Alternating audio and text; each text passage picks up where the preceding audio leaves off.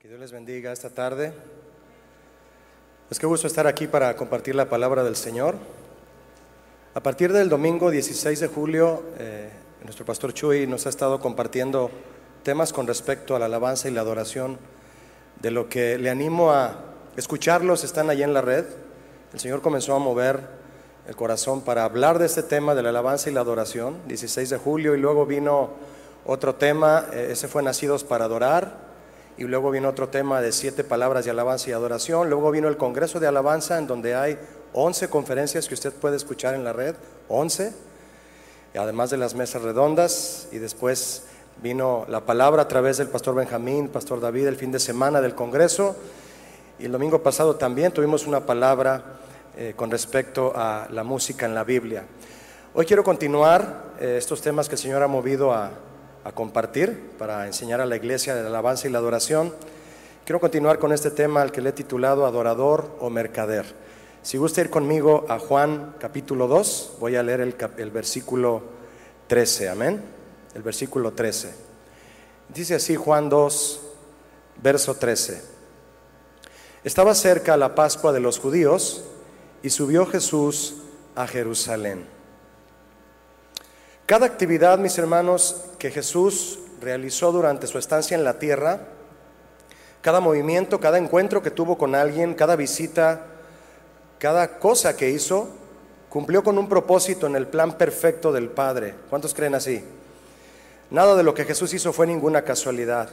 Esto para traer su salvación, para revelar grandes cosas a la iglesia, para exhortarnos, amonestarnos y animarnos en nuestro caminar en la fe cristiana. Al subir Jesús a Jerusalén, como usted y yo lo leímos aquí, en esta ocasión, estando cerca la Pascua de los judíos, Jesús cumplió con un propósito del plan divino, a través eh, del cual dejó una lección espiritual muy, muy importante para nosotros. Le voy a dar una reseña rápida. La Pascua. Jesús subió en tiempos de la fiesta de la Pascua a Jerusalén. La Pascua se celebraba todos los años en el templo de Jerusalén. Cada judío debía hacer un peregrinaje a Jerusalén durante esta época, según Deuteronomio 16. Era una fiesta que duraba una semana. La Pascua se realizaba un día y la fiesta de los panes sin levadura duraba el resto de la semana. Toda la semana conmemoraba la liberación de los judíos de la esclavitud de Egipto, escrito en Éxodo 12. Jerusalén fue sede política y religiosa de Palestina y el lugar donde se esperaba que el Mesías apareciera.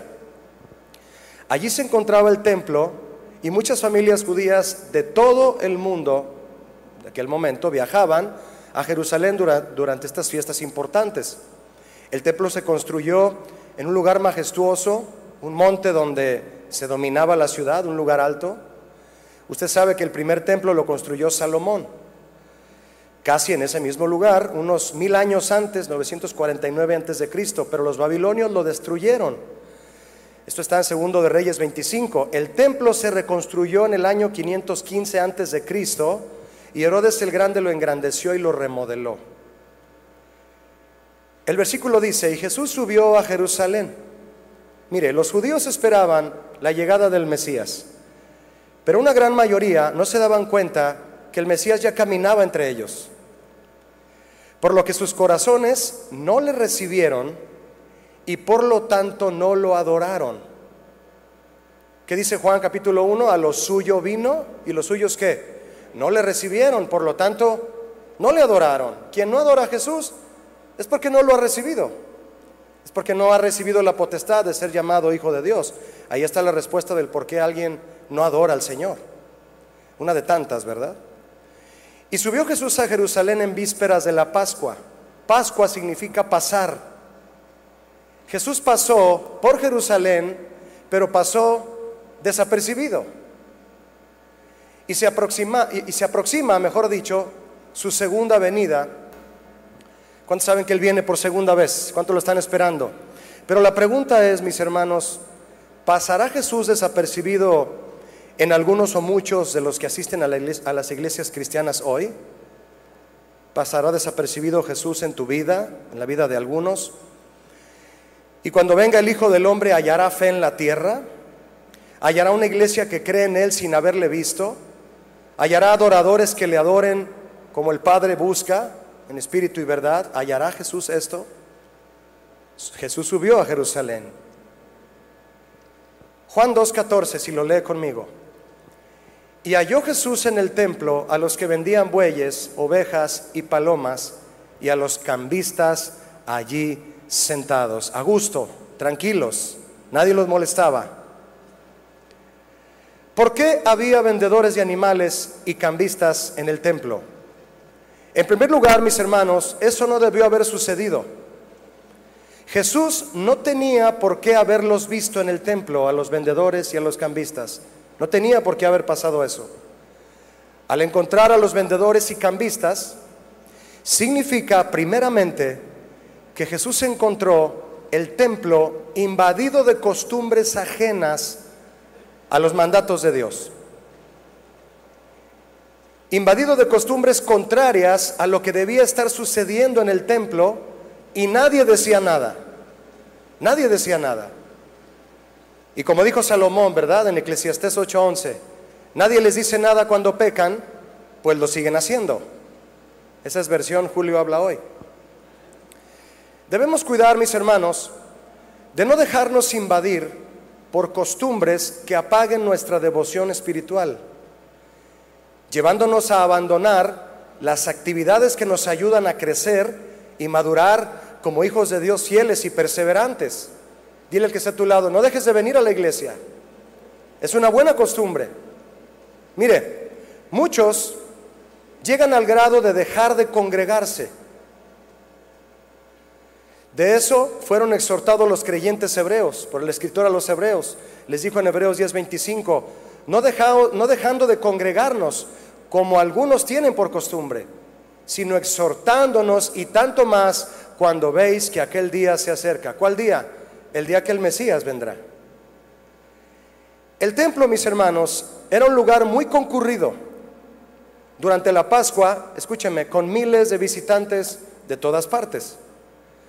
Los líderes religiosos, como los fariseos, saduceos y demás sacerdotes encargados en el templo, al dejar entrar a los cambistas y mercaderes a los atrios del templo para establecer sus puestos en el atrio de los gentiles, provocaban que se congestionara mucho más el templo. Un gentío ahí. ¿Y qué hacían ahí los, mercaderes? ¿Qué hacían? Mire, los impuestos del templo, se cobraban impuestos para ir al templo de Jerusalén. Tenían que pagarse en, moneda local, en divisa israelita. De manera que los extranjeros tenían que cambiar su dinero con los cambistas si venían de otro país. Y a la gente eh, aunque fueran visitantes, también se le demandaba ofrecer sacrificios de animales por el pecado. Y debido a que los viajes eran tan largos, muchos no llevaban los animales, los compraban ahí mismo.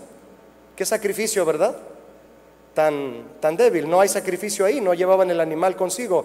Lo compraban ahí en el templo y les era más fácil ofrecer el sacrificio. Qué ironía, ¿no? Es ahí donde entraba la labor de los mercaderes. Los líderes religiosos aceptaron a los mercaderes y sus negocios como una manera de ayudar, escúcheme, de ayudar a los adoradores y una forma de obtener dinero para el mantenimiento del templo. Pero al parecer no le daban importancia al hecho de que el atrio de los gentiles ya estaba lleno de mercaderes y a los extranjeros les era difícil adorar de tanta gente y de tanta algarabía, de tanta confusión y de tanta vendimia, la adoración no era posible para muchos de los extranjeros. Y el motivo principal de visitar al templo, mis hermanos, se había perdido. ¿Cuál era? La adoración. Diga conmigo, adorar al Señor. Ese era el motivo principal y se había perdido. Razón justa para que Jesús se pusiera molesto. ¿Se imagina usted al Señor Jesús ¿Enojado? Si la gente que va al templo no va a adorar al Señor, entonces ¿a qué va? ¿A qué vamos a la iglesia si no adoramos al Señor? ¿A qué vamos? Cuando en la iglesia y en las vidas de los cristianos no hay verdadera adoración al Señor, Es por dos causas, mis hermanos. Por ignorancia o por obstrucción. Ignorancia de la doctrina de la adoración. No sabemos adorar, por eso no adoramos. Causa número uno. De esto son responsables los líderes. Los líderes son responsables de la ignorancia de la iglesia. Ellos son los que deben enseñar. La segunda causa por la que no adoramos es por obstrucción. Situaciones que buscan impedirnos adorar. De esto es responsable cada uno de nosotros. Cada uno de nosotros. Yo te pregunto, ¿qué te impide adorar al Señor? Con todo lo que implica adorarle. No estoy hablando de cantar cantos. No estoy preguntando qué te impide cantar al Señor. No, te estoy preguntando qué te impide adorarlo. Y ya sabemos qué es adorar al Señor. ¿Cuántos lo saben ya? El corazón de la adoración, nos enseñaba el pastor Chuy en el Congreso, es la obediencia a Dios. ¿Cuántos dicen amén a eso? Ya sabemos adorar. Por lo tanto, si hay alguna obstrucción, es responsabilidad nuestra. Ignorancia no puede haber, porque ya hemos sido enseñados. Estas dos causas estaban presentes en aquel momento que Jesús visitó el templo. Había ignorancia en la doctrina de la adoración debido a la irresponsabilidad de los líderes, que no enseñaban correctamente, pues no sabían hacerlo. ¿Cómo van a enseñar algo que no saben? Ya que al rechazar a Jesús, junto con él, habían rechazado la revelación de la verdadera adoración. Si rechazas al Hijo, rechazas al Padre. ¿Cómo quieres adorar al Padre si no tienes al Hijo? El que tiene al Hijo tiene al Padre. Rechazaron la revelación de la adoración. No sabían cómo enseñar al pueblo a adorar. Mataban animales, pero no había sacrificio. Y había obstrucción para adorar, ya que aquellos mercaderes, quienes se supone que ayudarían a los adoradores sinceros que venían al templo desde muy lejos, ¿desde, dónde viene toda la iglesia? Yo conozco gente que viene de Tlajomulco, de Santanita, Adoradores sinceros que van a la iglesia, estos venían de otros países. Los mercaderes se, supone que les ayudarían, les facilitarían la adoración, cosa que no era correcto en realidad, ¿verdad? A ofrecer su adoración al Señor, en lugar de eso les estorbaban para ofrecer los sacrificios como el Señor lo demandaba en la ley de Moisés y también en los salmos. ¿Cuántos saben que los salmos también son ley del Señor para nosotros? Con la revelación del rey David, quien aprendió del Espíritu Santo que los sacrificios del Señor son que, mi hermano, son el espíritu quebrantado, ofrecidos con un corazón que contrito y humillado. ¿Cuántos quieren, quieren adorar así al Señor? Con un corazón quebrantado, contrito y humillado. El asunto con los mercaderes es que no solo se se dedicaban a vender el kit de adoración, Aquí te vendo el animal y aquí te cambio la moneda para que pagues la entrada y ofrezcas tu animalito, lo que puedas ofrecer, una paloma, una oveja, un buey, según sea tu capacidad sacrificial. El asunto con ellos era que no solo se dedicaban a venderles a la gente el kit de adoración, el paquete a los adoradores, sino que además los cambistas solían ser deshonestos e imponían tarifas altas en los cambios de divisas.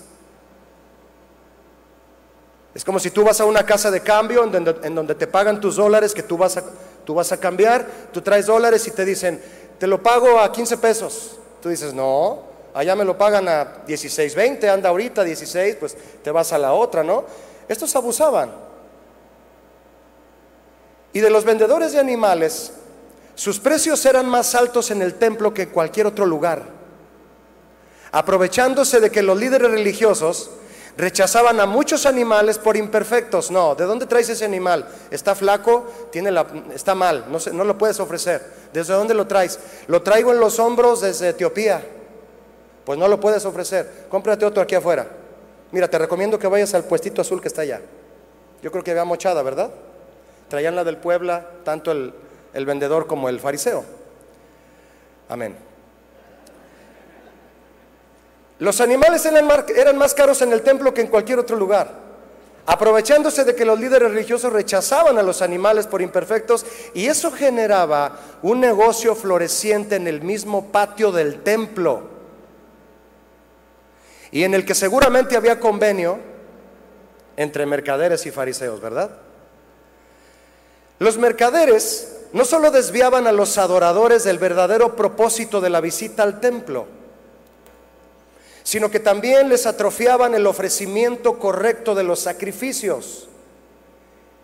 Les vendían el animal ahí, por lo tanto eso anula que sea un sacrificio. Tú no engordaste el animal, tú no lo cuidaste, tú no lo preparaste.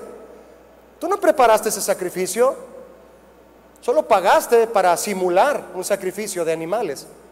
Les atrofiaban el ofrecimiento correcto de los sacrificios y encima de eso abusaban de ellos económicamente. Estos mercaderes, mi hermano, no debían trabajar en el templo mismo, no tenían por qué entrar a la casa de Dios. Su presencia denigraba el templo, siendo este el lugar de adoración a Dios. ¿Cuántos saben que este es un lugar dedicado a la adoración al Señor? Pero sobre todo este lugar, este templo que está aquí, Pon tu dedo índice así en tu cuerpo, con cariño, y di, este es el templo de la presencia de Dios. Y ahí no debe haber mercaderes. Los mercaderes denigraban el templo porque era el lugar de la adoración a Dios. Jesús se molestó por la deshonestidad y la voracidad de ellos. Y con seguridad debió haberse entristecido, aunque enojado, Debió, haberse entristecido al llegar, al encontrarse con mercaderes y no con adoradores. Encontró a gente negociando, no a gente entregando el corazón. Difícil para Jesús, ¿no lo cree? Llegar a la casa de su padre y encontrar a gente negociando en lugar de estar entregando el corazón.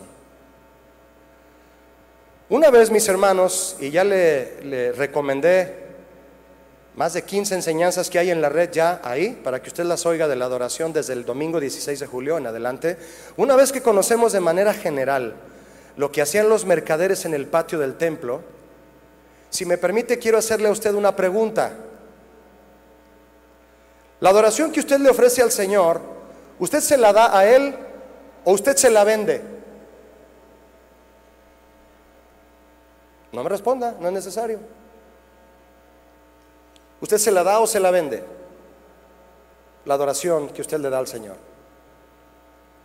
El creyente con corazón de cambista le dice al Señor, te cambio mi adoración por tus bendiciones.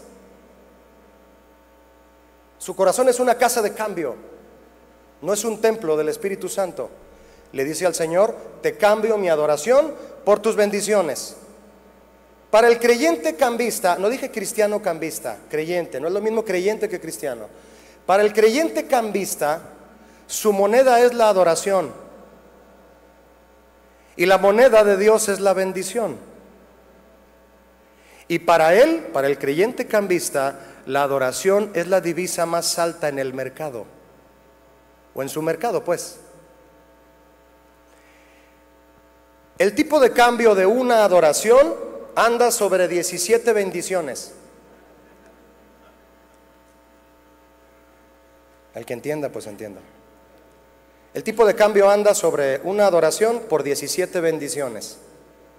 Igual que el dólar, ¿verdad, Julio? Exactamente. Esa es la idea. Significa que 365 adoraciones equivalen a 6.205 bendiciones. Si yo, adoro al, si yo adoro al Señor 365 veces al año, Él me tiene que pagar 6.205 bendiciones porque así está el tipo de cambio.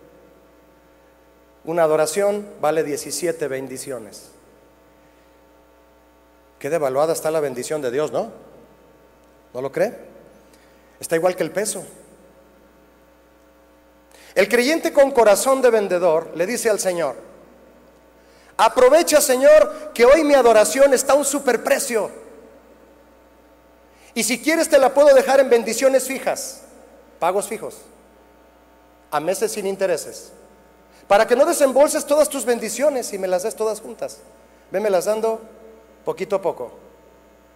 Te ofrezco mi adoración a un superprecio. Para que no me pagues todas las bendiciones de contado. El Señor Jesús, mis hermanos, pagó un precio inalcanzable por nosotros para rescatar nuestras vidas. ¿Quién dice amén aquí? Pagó con su sangre para que seamos salvos. Y aún así nosotros muchas veces pretendemos que Él nos pague a nosotros por las cosas que hacemos por Él.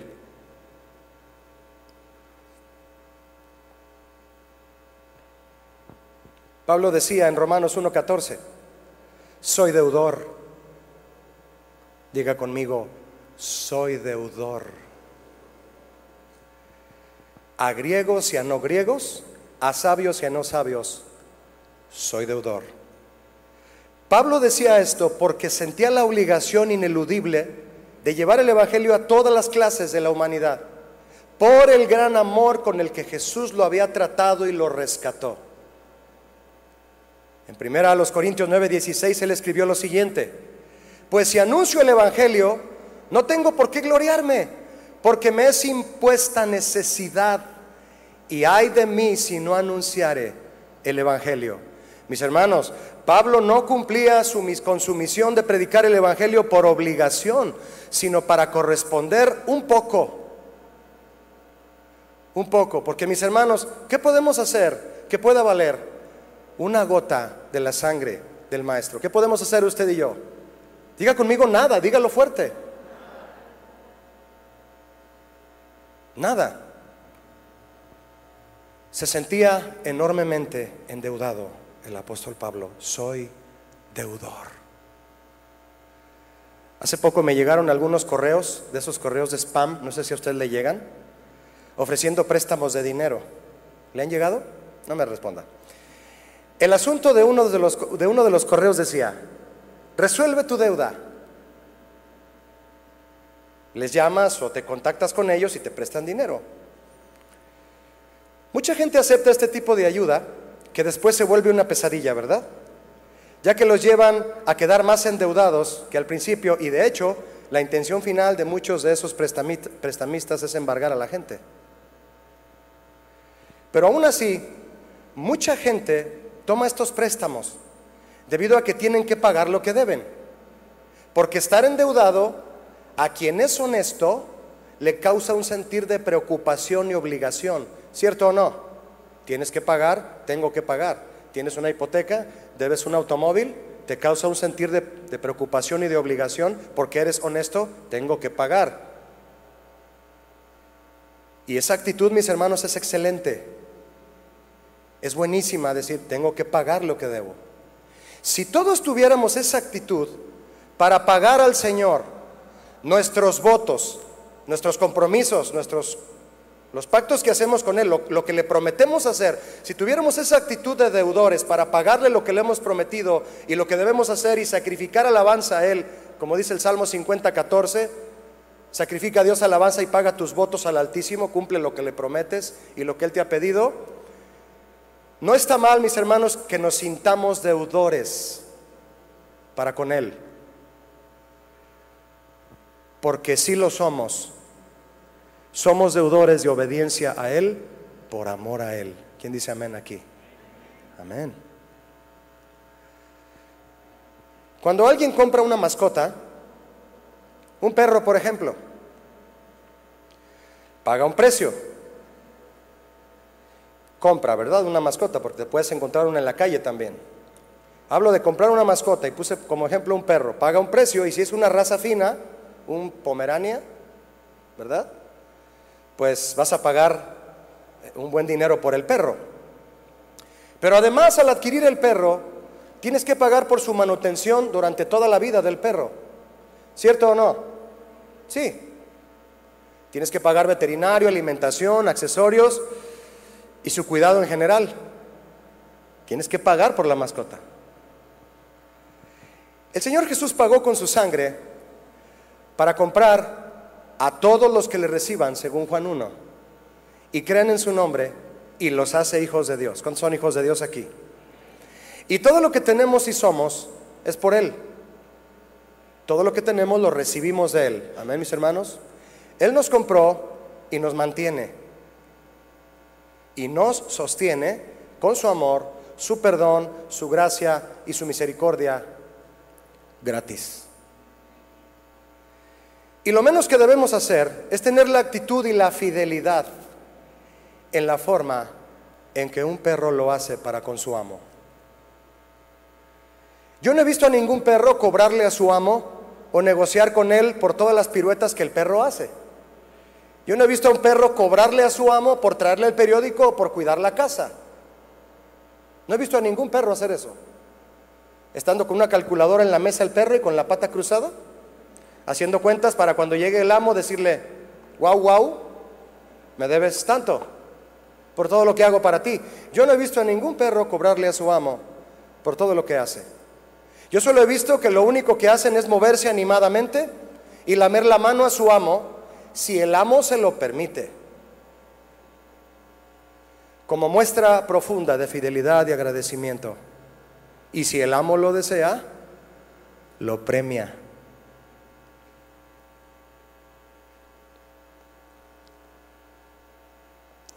A esta actitud y respuesta de fidelidad y agradecimiento, Jesús le llamó proscuneo una palabra griega para referirse a la palabra adorar en Juan 4:24, que significa como el perro que lame la mano a su amo. Eso significa adorar en Juan 4:24.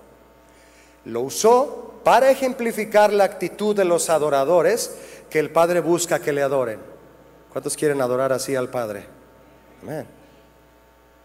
Es una adoración por agradecimiento infinito. De aquellos que saben que jamás podrían haber pagado el precio que Cristo pagó en la cruz. Y por más que intentemos pagar ese precio, mis hermanos, porque sí hay quien lo intenta, por más que intentes pagar ese precio, más endeudado vas a quedar. Y mire, aunque nuestra actitud y manera de pensar debe ser como de deudores hacia Dios, por todo lo que Él es y ha hecho por nosotros. Todo lo que hacemos por Él y para Él no es para pagarle. Somos deudores, pero lo que hacemos no es para pagarle. Cosa curiosa, pero no es así. No podemos pagarle. Lo que hacemos para Él es para adorarle, para agradecerle y amarle. Amén, mis hermanos. Lo que tú y yo hicimos hace un momento, dirigidos por Pastor David y su hija Abby, es agradecer al Señor por tanto amor. ¿Cuántos lo hicieron? Tanto amor. Agradecerle, amarle. ¿Qué más podemos hacer? No tenemos con qué pagarle. ¿Y Él no quiere que le paguemos? No tenemos por qué hacerlo. No. Es para agradecerle y amarle. Si usted tiene un perro en casa, ¿o tiene un perro en casa? ¿El perro le debe algo a usted por todos los años que usted lo ha mantenido? Le pregunto, ¿le debe algo a usted el perro? No. Ya me imagino usted cobrándole a su perro también. Qué buen cuadro, ¿verdad? El perro no tiene la menor idea de lo que es estar en deuda. Él solo vive agradecido. Dicen por ahí que los perros son los maestros del agradecimiento. Solo agradecen. También los pitbull lo hacen. También lo hacen, los he visto.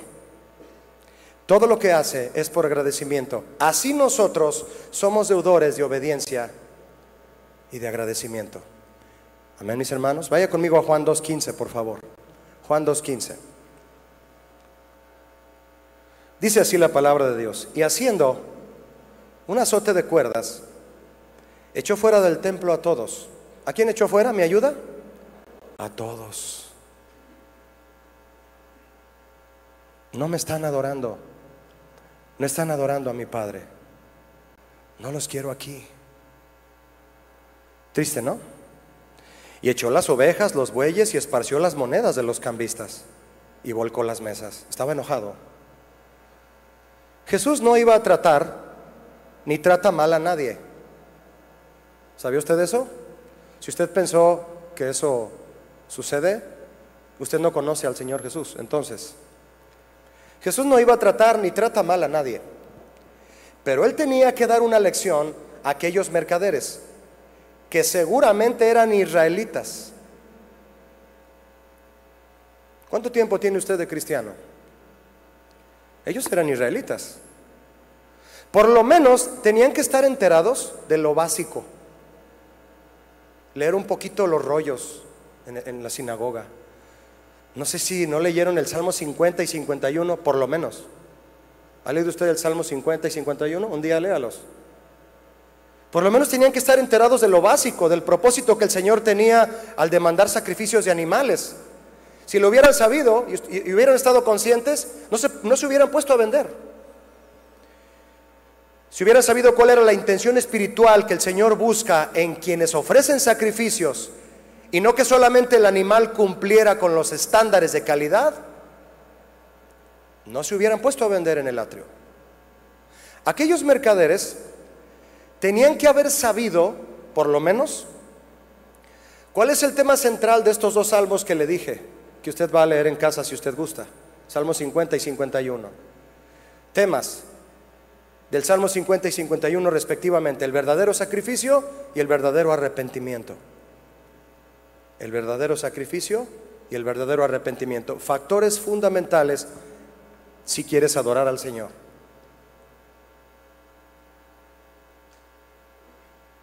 Desde que nacemos, venimos con un corazón de mercader. Somos negociadores de nacimiento, todos un poquito, todos diferentes, unos un poquito más que otros, otros saben hacer un negocio y se vuelven millonarios, otros hacen negocios sencillos y la llevan al día. Todos nacemos con un corazón de mercader. Tú dices, Julio, yo no estoy en ventas, no sé lo que es vender. Si eres médico, y tienes un consultorio y te pagan por consulta, tú estás vendiendo tus servicios y tú pones la tarifa de la consulta. ¿Cierto o no? Todos nacemos con un corazón de mercader y necesitamos ser enseñados respecto a eso. La mentalidad de, si me das algo, yo te doy algo también. Es una mentalidad, ¿cierto o no? Si me das algo, yo te doy algo también. Esa mentalidad, mis hermanos, la traemos arraigada y necesitamos extirparla. Necesitamos extirparla. Si me das algo, yo te doy algo también. No solo aquí en la iglesia, con las personas, en el trabajo, en la calle. Si me das algo, yo te doy algo también. Mentalidad arraigada que debe ser extirpada. Cuando usted le extiende sus brazos a un bebé que no es suyo, ¿lo ha hecho? ¿Que usted le extiende sus brazos a un bebé que no es suyo? En ocasiones el bebé no responde al abrazo, se esconde detrás de la mamá, ¿verdad? Si la mamá lo trae abrazado y usted le dice, ven chiquito, el bebé se hace así, ¿no? Algunos no son este, así, huraños y se van. Pero por, muchos por desconfianza dicen, no, ¿qué le voy a hacer caso a esa señora? O a ese señor. Pero enséñele una paleta de la rosa. Y si es de la que trae chicle adentro, le dice, ven chiquito, mira la paleta. El 99% de los bebés van a aceptar el abrazo. Curioso, ¿no lo cree? Y luego muchos dicen, estás comprando el amor del bebé. Porque le das algo para que el bebé se venga contigo. Desde que nacemos nos gusta negociar. Nos gusta recibir algo a cambio. ¿Por qué adoramos al Señor? ¿Por qué aceptamos irnos con Él hacia sus brazos? ¿Porque nos da una paleta? ¿Por qué te convertiste al cristianismo? Me decía una señora que yo dejé de ver ya después de un tiempo en la iglesia, que me la encontré, no recuerdo dónde. ¿Cómo está, hermana? Le dije, hermana. Por amor y respeto espiritual, hermana, ¿cómo está? Y, me dice, ay, sí, ya tengo mucho que no voy a la iglesia. ¿Por qué no ha ido? Pues es que sabe que, pastor, este, yo iba porque mi hermano me invitaba. Y cuando él se murió, pues yo ya no, ya no tenía que ir. Quería quedar bien con su hermano. Ya no viene a la iglesia. ¿Por qué adoras al Señor? ¿Por qué aceptas irte a sus brazos? ¿Por lo que nos da o puede darnos? Por supuesto que podemos adorarlo por lo que nos da y puede darnos. No está mal. Pero una vez que sabemos por la Biblia que Él es el Señor, eterno, creador y dueño de todo lo que hay, y que Él es soberano, lo que significa que su señorío está por sobre todas las cosas, esa es la razón bíblica principal por la que debemos adorarle. Amén.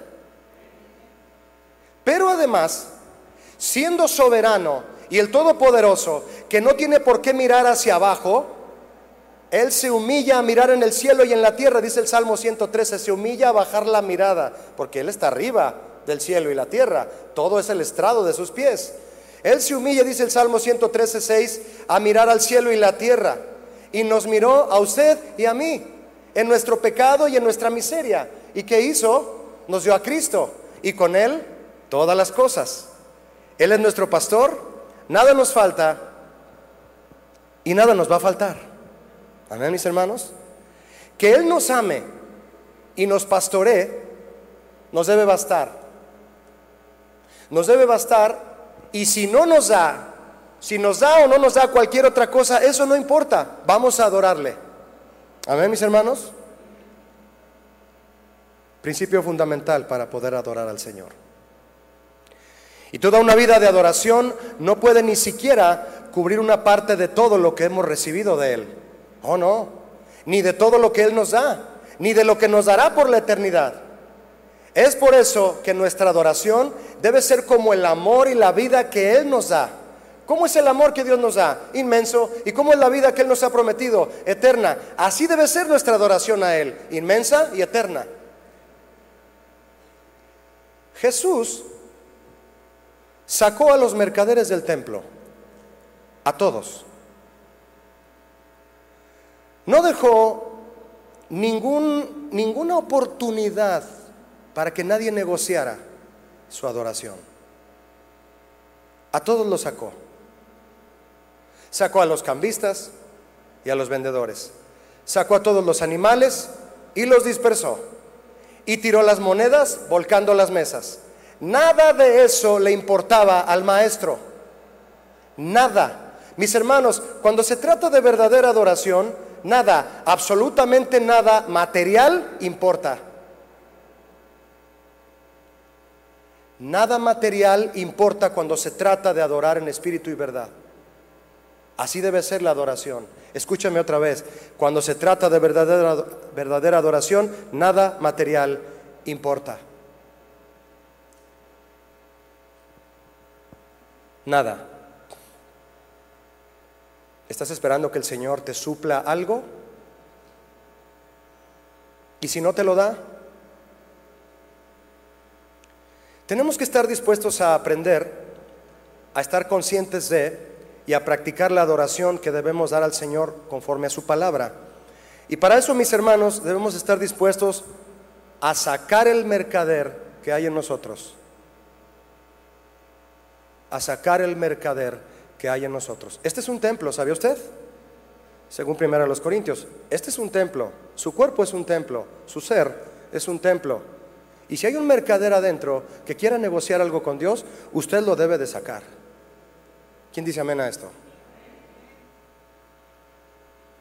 O Jesús va a estar triste cuando visite su templo. Debemos sacar el mercader que hay en nosotros. Hay que sacar de nuestro ser Todas esas actitudes cambistas y comerciantes con las que le hemos estado condicionando nuestra adoración al Señor. Tal vez usted no se ha dado cuenta. El Señor se lo puede decir. El Señor le puede hablar y decirle de qué manera usted le ha estado condicionando esas áreas que no le ha entregado a Dios por completo. Jesús hizo un azote de cuerdas para sacar a los mercaderes y a toda su mercadería del templo. Un azote de varias cuerdas. Era el azote de Jesús. La mayoría de las cuerdas eran de justicia, ¿no lo cree usted? Pero también había cuerdas en el azote de misericordia y de amor. Porque Él es justo y recto y su disciplina Él la aplica con amor. Dios al que ama, disciplina y azota azota a todo aquel que tiene por hijo. Dios nos disciplina. ¿Cuándo se llama la disciplina del Señor? ¿Tú te imaginaste alguna vez ver a Jesús, el amor del Padre en persona? ¿Tú te imaginaste verlo alguna vez portarse enérgicamente contra ti? Contra ti. ¿Has sentido a Jesús alguna vez enojado contigo? Portarse enojado y firme contra todo aquello que hay en tu vida que te está impidiendo adorar al Padre realmente.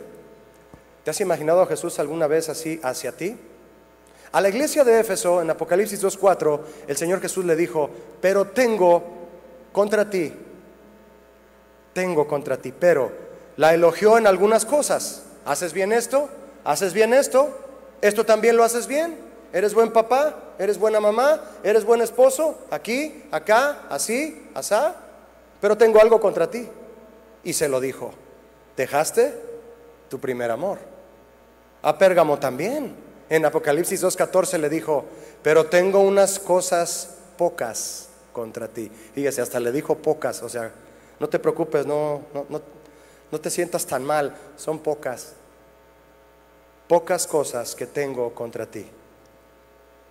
Si hoy, mi hermano, sientes, si hoy sentimos el azote de cuerdas de Jesús sobre algún área de nuestra vida, es decir, que Él te hable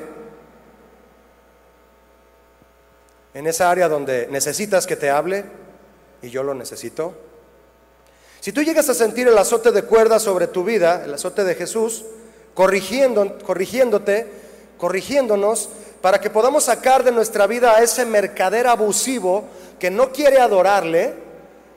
Démosle gracias, mi hermano, que viene con su azote. Démosle gracias que no solo vino a salvarnos, sino también a enseñarnos una vida de rectitud y justicia con la que podamos adorar verdaderamente al Padre. ¿Cuántos dan gracias por eso? Hay que darle gracias a Jesús, mi hermano, que no solo vino a salvarnos, también trae un azote en la mano y nos quiere corregir. ¿Cuántos quieren ser corregidos por el azote de Jesús? Ve conmigo a Juan 2.16, por favor. Juan 2.16. Y dijo, ¿cuántos quieren oír la voz de Jesús? Y dijo, Jesús dijo a los que vendían palomas, no solo los corrió, no solo ¿Te ha pasado, mi hermano, que has visto? A mí me pasó una vez, me, sentí mucha indignación. Yo estaba viendo a un niño correr en el parque. yo creo que su papá ya le había dado alguna instrucción, pero el niño estaba chiquito, no sé si tenía cuatro años. Y yo creo que el papá andaba un poco tenso. Ya le había dicho tal vez alguna orden que el niño no atendió, pero era un niño de cuatro años. Usted sabe lo que es un niño de cuatro años. Y de buenas a primeras lo agarró y le dio, le puso una tunda ahí en la cancha, que yo volteé y el niño empezó a llorar. Y yo dije, ¿por qué le pegó? ¿Y por qué le pega así? Y no le dijo una sola palabra al niño. Jesús no nos disciplina, mi hermano, y se queda callado. Él te va a decir por qué. Quiere que entendamos. ¿Cuántos quieren entender y oír la voz de Jesús? Jesús dijo a los que vendían palomas, quiten esto de aquí, quite esta actitud, quite esto de aquí que te está estorbando, deja esa relación, deja esos chats, deja eso, deja esto, te lo va a decir. Y dijo, quiten esto de aquí. ¿De dónde? De aquí. Acá está el corazón. Del templo. Saquen esto de aquí, de aquí. Sácalo de ahí. Y no hagas de la casa de mi padre un mercado en donde todo el mundo quiere negociar su adoración y cada vez cobrársela más cara a Dios. Nuestra actitud hacia la iglesia es errada, mis hermanos, errada. Si la vemos solo como un medio para establecer relaciones, la iglesia. Yo solo voy a la iglesia para conocer gente y tener relaciones sociales, ventajas comerciales. Imagínense, buscar una iglesia solo para aprovecharse de, que vienen 800 personas y voy a ver qué logro vender. O voy a ver qué logro hacer ahí porque Hay mucha gente. Es una actitud errada hacia la iglesia. Debemos cuidar que nuestra asistencia a la iglesia, mis hermanos, sea solo para adorar al Señor. Que todo lo que hagamos aquí sea para adorarle. Adorarle con la alabanza y los cantos. Adorarle cuando ofrecemos nuestros diezmos y ofrendas con generosidad y amor. Adorarle oyendo la palabra, la predicación. Y adorarle cuando vamos a casa meditando y reflexionando y respondiendo en santidad y obediencia. Así le adoramos. Amén, mis hermanos. Mira el verso 17 si me acompaña, por favor. Dice Juan 2.17. Entonces se acordaron. Fíjese, Jesús ya había hablado una palabra y les había dado las razones a sus discípulos por las cuales él iba a hacer lo que hizo en el templo, pero no lo recordaban. Cuando dejamos que el Señor Jesús nos hable, mi hermano, Él nos va a recordar las cosas que ya nos habló. Por si algo se nos ha olvidado, Él es bueno y va a venir a, te quiero recordar algo. Es cuando viene y nos dice, pero tengo algo contra ti. Ya se te olvidó tu primer amor, no sé dónde lo dejaste. Los, los discípulos, perdóneme, se acordaron de lo que estaba escrito, que Jesús ya les había dicho, el celo de tu casa me consume el celo de tu casa. amo tanto la iglesia, Señor. Y amo que en la iglesia se hagan las cosas como deben de hacerse. Amo que los pastores prediquen tu palabra conforme a la sana doctrina. Amo que la alabanza sea conforme al mandamiento bíblico. Amo tanto que la iglesia sea así, que no me gusta cuando no es así. Tengo celo porque las cosas se hagan como tú quieres, Señor. Un celo santo. Jesús tenía un celo santo, lo consumía. Jesús interpretó la maldad en el templo, mis hermanos, como un insulto a Dios y fue enérgico. La ira santa en contra del pecado y la falta de respeto a Dios le consumía. ¿Y a nosotros qué nos consume? ¿Qué te consume a ti? ¿Qué te apasiona? ¿Qué te apasiona a ti en la vida? Como cristiano. ¿Qué es lo que te apasiona? A Jesús el celo de su casa, entre otras cosas. A nosotros, mi hermano, en nosotros, ¿cuál es el combustible que alimenta el fuego de nuestro corazón? Hoy en día muchos creyentes buscan la iglesia, buscan la iglesia que puedan personalizar a su gusto.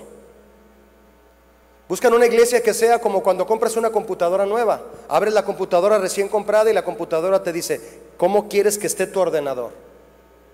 todo. ¿Quieres estas aplicaciones? ¿Quieres estos programas? ¿Quieres que haga esto? Porque el ordenador te va a obedecer a ti. Muchos buscan una iglesia que puedan personalizar a su gusto. Son aquellos que cuando algo no les gusta simplemente se van. Y algunos antes de irse alcanzan a hacerle algún reclamo al liderazgo.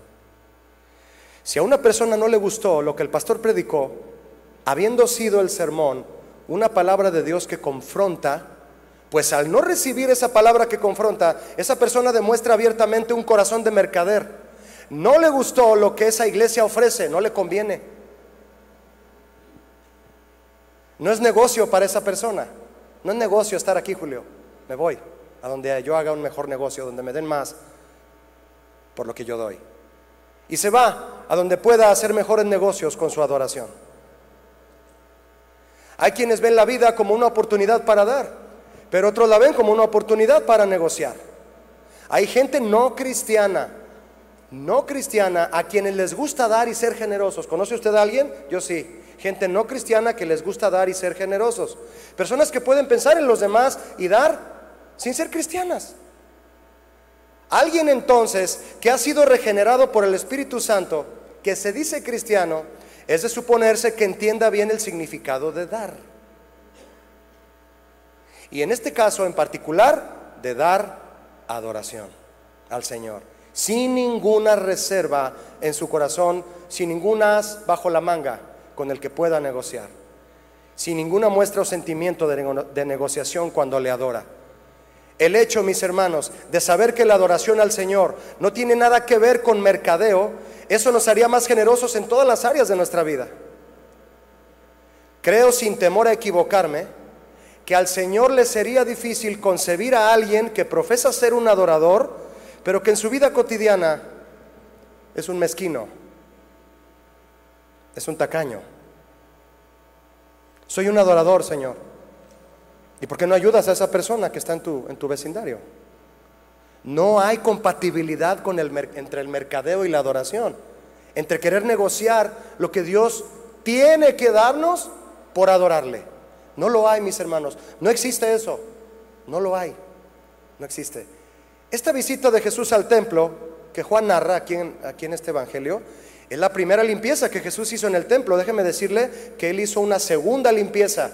Ocurrió casi al final de su ministerio y de eso habla Mateo 21 y Lucas y Marcos. Juan solo habla de la primera vez que Jesús fue al templo. En la segunda vez solo voy a leerle Mateo 21, 12. Mire lo que dice, si gusta acompañarme en Mateo 21, 12. Y entró Jesús en el templo de Dios. Esto fue la segunda vez. Escuche mi hermano, a veces no entendemos la primera vez. Jesús vuelve por segunda vez a hacer lo mismo. No le hicieron caso. Esta es la segunda vez. Y entró Jesús en el templo de Dios y echó fuera a todos los que vendían y compraban en el templo y volcó las mesas de los cambistas y las sillas de los que vendían palomas y les dijo, escrito está, mi casa, casa de oración será llamada, mas vosotros la habéis hecho cueva de ladrones. Mire, en esta ocasión Jesús ya no se refirió al templo como convertido en un mercado, sino como en una cueva de ladrones. La cosa va, de mal en peor, mi hermano, cuando no obedecemos a Dios la primera vez. las cosas van a empeorar. Ya no les dijo mercaderes, les dijo ladrones. Y no es lo mismo, no es lo mismo. Y yo le pregunto, mi hermano, ¿a quién llamó Jesús ladrones? A aquellos que piensan que se le puede sacar provecho personal a la misericordia de Dios.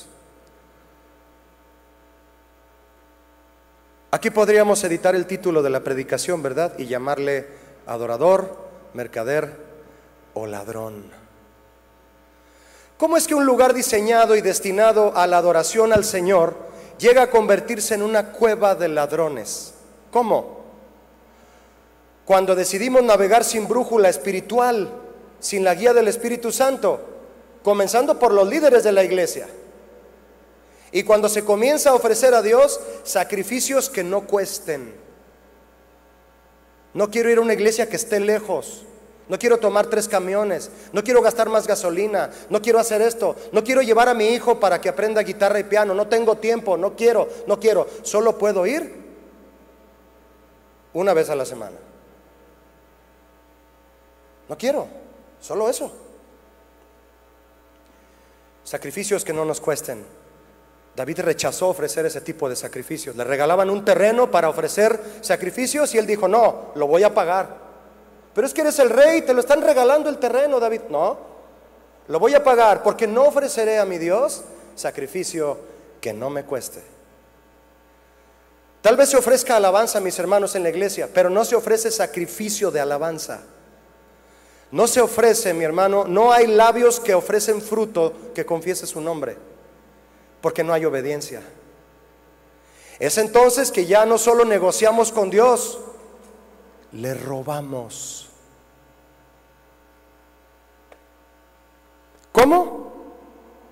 Al desear sus bendiciones, sus beneficios, su sanidad, sus milagros, su prosperidad, todo lo que queremos para nosotros, sin ni siquiera pensar en humillarnos un poco ante Él y darle gracias. Y darle gracias. Como conclusión, mis hermanos, y reflexión. Aquellos líderes permitieron que todo lo que tiene que ver con adoración se comercializara. De tal forma que un mandamiento tan sublime como lo es, adorarás al Señor tu Dios y solo a Él lo adorarás. Y el Señor Jesús lo repitió en Mateo 4, ayer estando tentado en el desierto. Al Señor tu Dios adorarás y solo a Él servirás.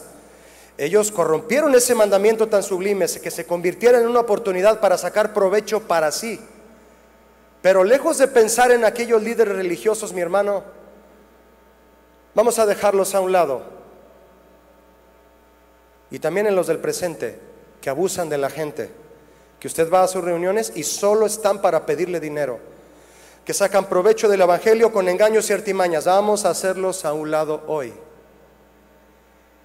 Podemos mejor reflexionar en nosotros mismos, reflexionar si nuestro cristianismo es genuino y tenemos un corazón dispuesto al Señor en todo lo que Él nos pide. O si hay en nosotros alguna intención que nos descubra como mercaderes, que cuestionamos si nos gustan y nos convienen las demandas de la vida cristiana. El mercader hace negocios a su manera. El adorador se rinde a la voluntad de Dios. El mercader siempre busca ganar más en la negociación. El adorador entrega todo su ser sin importar lo que pueda perder. Vamos a cerrar nuestros ojos, mi hermano, y vamos a meditar. Amén. Todos juntos.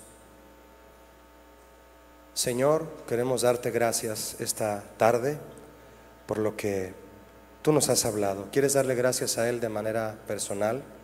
Ponernos de pie, ¿qué te parece si lo adoramos poniéndonos de pie? Y cierra tus ojos ahí donde estás.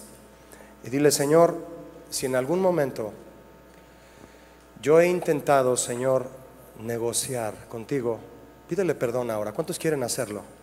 Mi hermano, escúcheme, sin abrir sus ojos. No nos damos cuenta, no nos damos cuenta. Cuando el Señor no nos da algo que le pedimos, somos berrinchudos. No, mi hermano, no, mi hermano. Job en su agonía adoró al Señor. Y el Señor le había quitado todo, todo. Muchos se quejan y dejan de adorar al Señor porque no les da lo que le piden. Y Job adoró al Señor cuando le quitó todo. ¿Cuántos pueden alzar sus manos a Jesús y decirle, Jesús, tú derramaste tu sangre, ¿qué, qué más puedo necesitar, Señor? Todo lo demás, Señor, tú lo añades cuando yo llego a necesitarlo. Pídele perdón en voz alta y dile, Señor, Señor, perdóname si he tratado de intercambiar mi adoración por tu bendición, Señor. Eso es, eso es un insulto grave a tu amor y tu misericordia. Levanta tu voz, mi hermano. ¿Puedes, podemos llenar este lugar de un clamor de humillación y de perdón. Te animo a que lo hagamos. ¿O te va a importar que la persona a un lado te escuche? ¿Te va a importar si levantas tu voz y comienzas a decirle, Señor, aquí estoy, levanto mi voz, levanto mis manos, mi corazón, te entrego mi vida, te lo doy todo, Señor, sin ninguna reserva, realmente sin ninguna reserva. Gracias, Señor Jesús, por haber dado tu vida por mí. ¿Qué puede pagar eso, Señor? ¿Por qué me pongo a negociar contigo? ¿Por qué he dejado que me pase por la mente, Señor, que si tú me bendices yo te adoraré? Si ya me lo has dado todo con Cristo, todas tus promesas son en Él, sí, y son amén. Si contigo tendré vida eterna, Señor. Puedes levantar tu voz un poco más y decirle gracias, Señor, gracias, gracias, Jesús, gracias. Llena este lugar, mi hermano, con agradecimiento. Proscuneo, vamos a lamerle la mano al amo, ¿qué te parece? Vamos a mostrarnos agradecidos, porque Él nos compró, Él nos hizo y nos compró. ¿Puedes creer eso? Si Él te hizo, ¿por qué te tiene que comprar?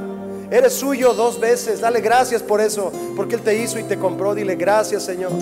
¿Qué puedo hacer? Solo te doy mi vida entera a ti, Señor. Y lo haré en obediencia. Porque ese es el corazón de la adoración. Mi obediencia a ti, Señor. No quiero volver a adorarte, Señor, conforme a mis pensamientos, conforme a mis contrataciones, conforme a mis negocios, conforme a mi mentalidad cambista. ¿Qué vale más que tu bendición, Señor? Nada vale más que tu bendición. Y mucho menos que la bendición de haber sido salvo por la cruz del Calvario, por la sangre de mi Señor Jesús. Yo te agradezco esta noche, Señor Jesús. Y te adoramos levantando nuestra voz, nuestro corazón, Jesús.